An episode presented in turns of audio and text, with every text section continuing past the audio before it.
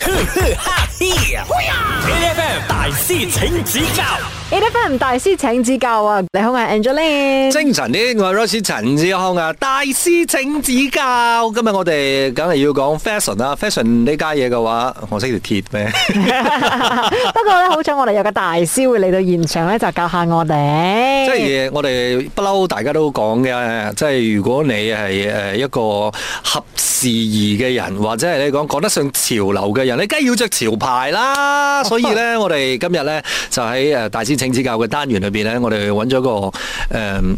又又真係可以叫做潮牌達人，嗯，跟住又可以叫做潮牌嘅創造人，嗯，而且係我哋馬來西亞一個驕傲啦。好啦我哋有 Nerd Unit 嘅創辦人，我哋有 Ronald，Hello。 ，Hello Ronald，Hello Hello，Hello，Hello 係啊，多謝你嚟啊，誒多謝因為多謝因為你可以嚟到現場咧，跟住見證下究竟喺潮流上邊需要打救嘅兩個人，你知唔知啊？由於你今日嚟咧，其實我哋喺裝扮上面咧都係非常之壓力嘅，唔知着咩嚟迎接你啦嘛，所以我哋決定咗着 Station T，着翻我哋 A F M 嘅 T 恤嚟啦。冇比較冇 傷害。嗱啊，Ronald 其實誒，我我哋大大家都聽過 Nerd Unit 呢一個呢個 branding 啦。嗯，其實誒，即係又我我又覺得好多我自己身邊嘅後生啲嘅朋友咧，大家都會係對於呢一個 brand 咧嘅評價都非常之高嘅。係所以其實呢個 Nerd Unit 呢個 brand 成立咗幾耐咧？誒、其實今年係我哋嘅第十年㗎啦。第十年哇咧，嗯。誒，但係咧，我哋要搞清楚先，因為咧，其實咧，好多朋友仔識 Nerd Unit 咧，一開始嘅時候就覺得，喂，呢個外國嘅 brand 嚟嗯嘅，因為咧好多美國嘅朋友咧開始帶起呢個潮流啦，咁，然之後慢慢先發覺，會唔係喎啲設計師啊，誒創辦人啊，係來自馬來西亞嘅喎，誒呢一句你又點睇先？誒、其實因為我 start 呢個 brand 嘅時候咧，咁我喺美國讀書，咁、嗯其實就係、當時都係玩玩下咁嘅心態嚟做呢樣嘢啦。咁、嗯之後翻到嚟馬馬來西亞嘅時候，我就覺得誒、欸我就好想好認真咁去做呢一件事啦。嗯啊，咁就開始咗啦。 所以開始嘅時候係玩嘅啫。係玩玩下都咁成功啊翻啦嚟，啊咪理想先至開始認真 嘅，但係我我我原本咧，我聽呢個名嘅時候咧，我一定係嗰啲都着嘅，好多人都係咁講，好多人都係咁講點。解會有呢個諗法？誒，即係改呢個名嘅？誒、亞啊洲會俾你知。哦，係個問題嚟㗎，原來。 Ronald 咁嘅意思即係講冇辦法啦，我哋事不宜遲啦，要即刻請大師發問第一題。好，咁第一條問題呢，就係、Net Unit 係源自於邊度呢嗯 a 美國嗯， ，B 馬來西亞，C 香港。咁樣問嘅話，咁啊答案應該香港唔喺呢個範圍裏邊啦。嗯。頭先啱啱講過噶嘛，美國讀書噶嘛，係係咪先？所以係咪可以直接講係美國呢？定係馬來西亞咧？因為人係馬來西亞人喎。係喎，嗯，誒、開始佢講玩玩下啊嘛，即係嗰個時候就應該有個 brand 嘅咯喎，都應該都係叫 Nerd Unit 嘅。美國。 佢成立就應該喺美國，係啦我覺得應該個 brand 佢開始有呢樣嘢嘅就喺美國。我覺得咧，我哋越嚟越醒目咗。佢發唔發達嚟搞呢樣嘢，第二件事啊，佢玩玩下都好，你都係有咗呢樣嘢先啊嘛，咁咪又先？係。所以我猜嘅話，我肯定揀美國啦。好啦，我揀我都揀美國啦。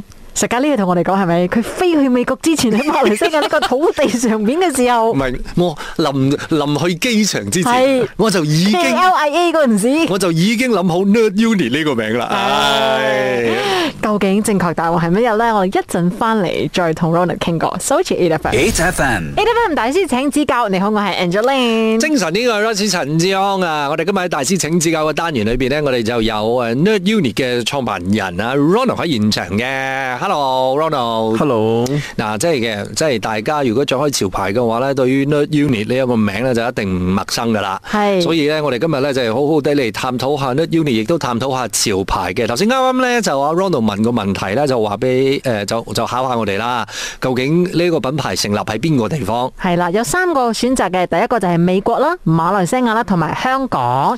由於我哋一開始咧請 Ronald 上嚟嘅時候咧，就同佢簡單做咗一段訪問嘅。嗯咁佢就講話咧，佢係喺美國嘅時候諗住玩玩下，咁開始呢一個品牌。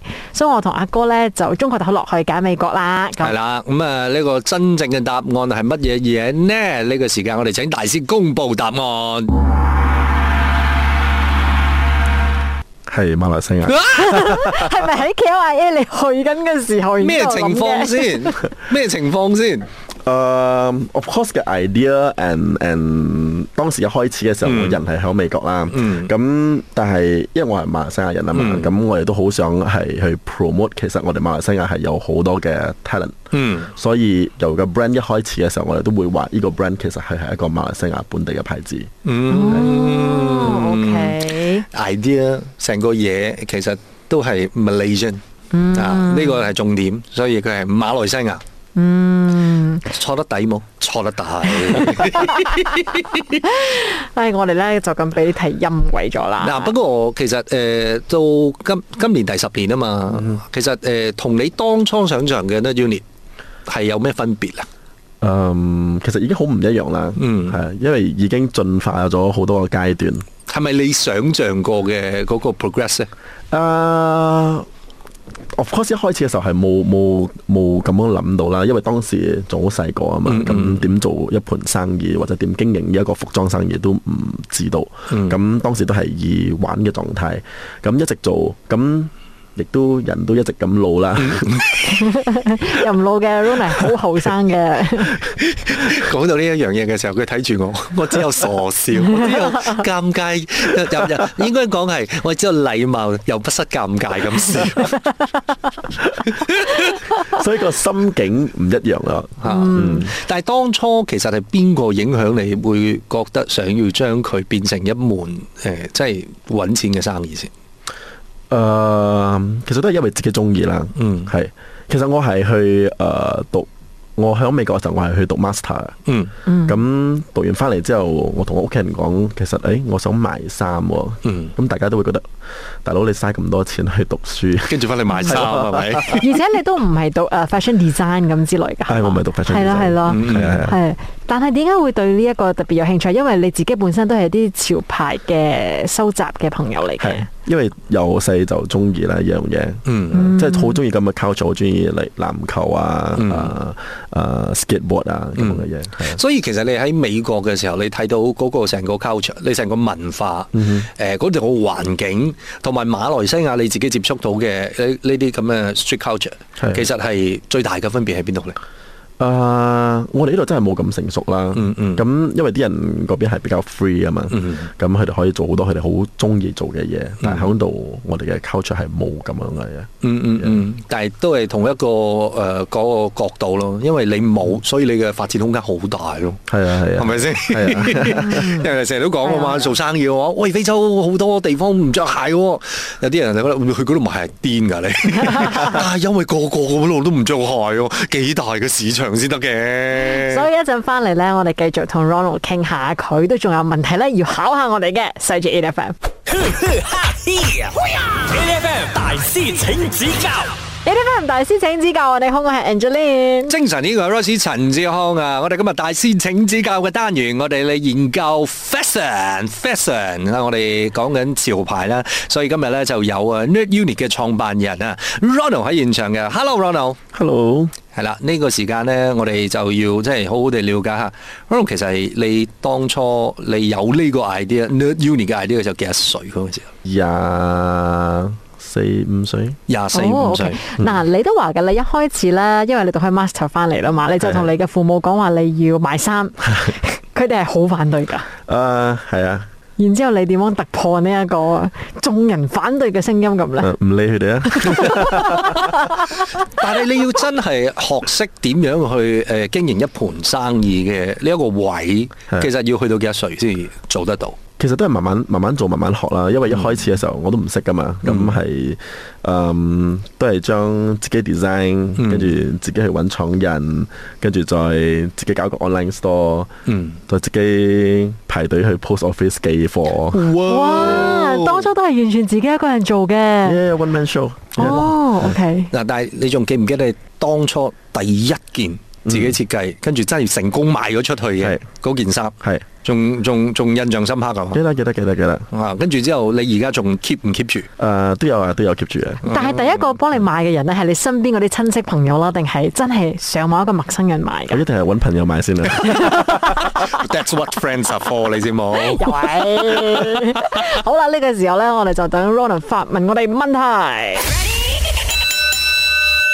呢條問題呢，係我哋應該如何定義 streetwear？係哦，OK， ，OK， A 係啲衫一定要 oversize 啦嗯，B 就係啲衫得黑同埋白，C 其實 streetwear 係冇所謂嘅定義嘅，只有態度同埋文化。 A、B、C，嗱呢樣嘢咧，通常都係考換燈嘅嗰個概念嚟嘅，最長嗰個係答 案。嗯，我係講揀 C 噶啦，最長嗰個肯定答案。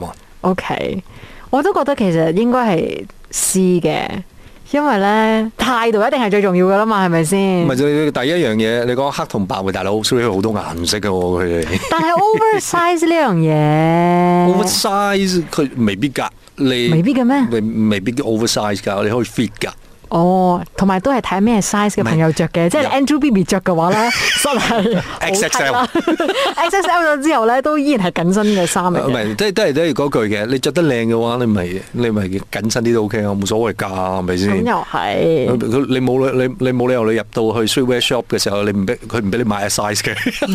好啦，咁我就呢一題到跟阿哥揀 C，好，我哋揀 C，一陣間翻嚟，我哋請 Ronald 嚟揭曉答案。跟住守住 A F M。 8FM 大師請指教，你好，我係 Angeline。精神呢個係 Rosie 陳志安啊！嗱，今日咧我哋就誒請咗 Nerd Unit 嘅呢個 founder 啦，我哋嘅創辦人啦，阿 Ronald 嚟到現場咧，同我哋講下潮牌 streetwear。嗱，咁啊，即係呢個時間咧，我哋就要去定義下究竟如何叫做 streetwear 啦。我哋兩個平時都唔 streetwear 嘅，所以我哋真係要喺 A、B、C 入邊咧，是但揀一個我答係案。我係 Backstreet Backstreet Boy 啊係咪 Backstreet Boy 啊係咪？嗰個年代係咪？好啦，究竟點樣定義 streetwear 咧？A 咧就係全部啲衫都 oversize 嘅。係啊，大大件。 B 咧就係啲衫咧都係黑白黑或者白嘅，嗯定係 C 咧就係佢冇咩任何嘅定義嘅，最重要係個態度。好啦，我哋正確嘅答案誒，我我哋兩個揀晒 C 啦，所以誒睇下 Ronald 嚟揭曉答案。好係啱啦，係啊 C 嘅。耶！但係其實會唔會有好多朋友仔咧，對於 streetwear 嘅呢一個定義都係好刻板嘅，就好似頭先我哋咁覺得啦，啊一定係 oversize 噶啦咁之類嘅。耶耶有好多人都係咁覺得啦，因為好多人覺得話你着衫好大件，條褲好大件，你就好 hip hop，你就好好 yo，嗯，係有有有有啲係咪？係但係你自己咧，你自己對 streetwear 嘅嗰個概念應該係點樣先至叫做 streetwear 咧？誒，呃其實我覺得係冇話點樣係 streetwear 啊，因為我覺得 streetwear 其實嗰個 line 係好 blur 啊。咁你着你自己中意，你覺得係依個 style，咁佢就係 streetwear 咯。 OK，咁呢 unit 想帶出嚟嘅態度係乜嘢咧？就係着出你自己中意嘅 style。Yeah，哦，即係做自己好重要噶咯係喎啊。咁又係嗯嗯喎。嗯，即係我覺得每一個人其實着衫咧，其實反映咗你自己嘅你講性格態度呢啲嘢啦。嗯。但係個最最重要嗰個 point 啦，呢樣嘢真係冇得爭嘅。誒、你你要你你會着衫嚟反映你自己，但係人哋未必覺得嗰個係一個靚嘅嘢，定係點樣嘅一個誒、呃表表現嘅態度。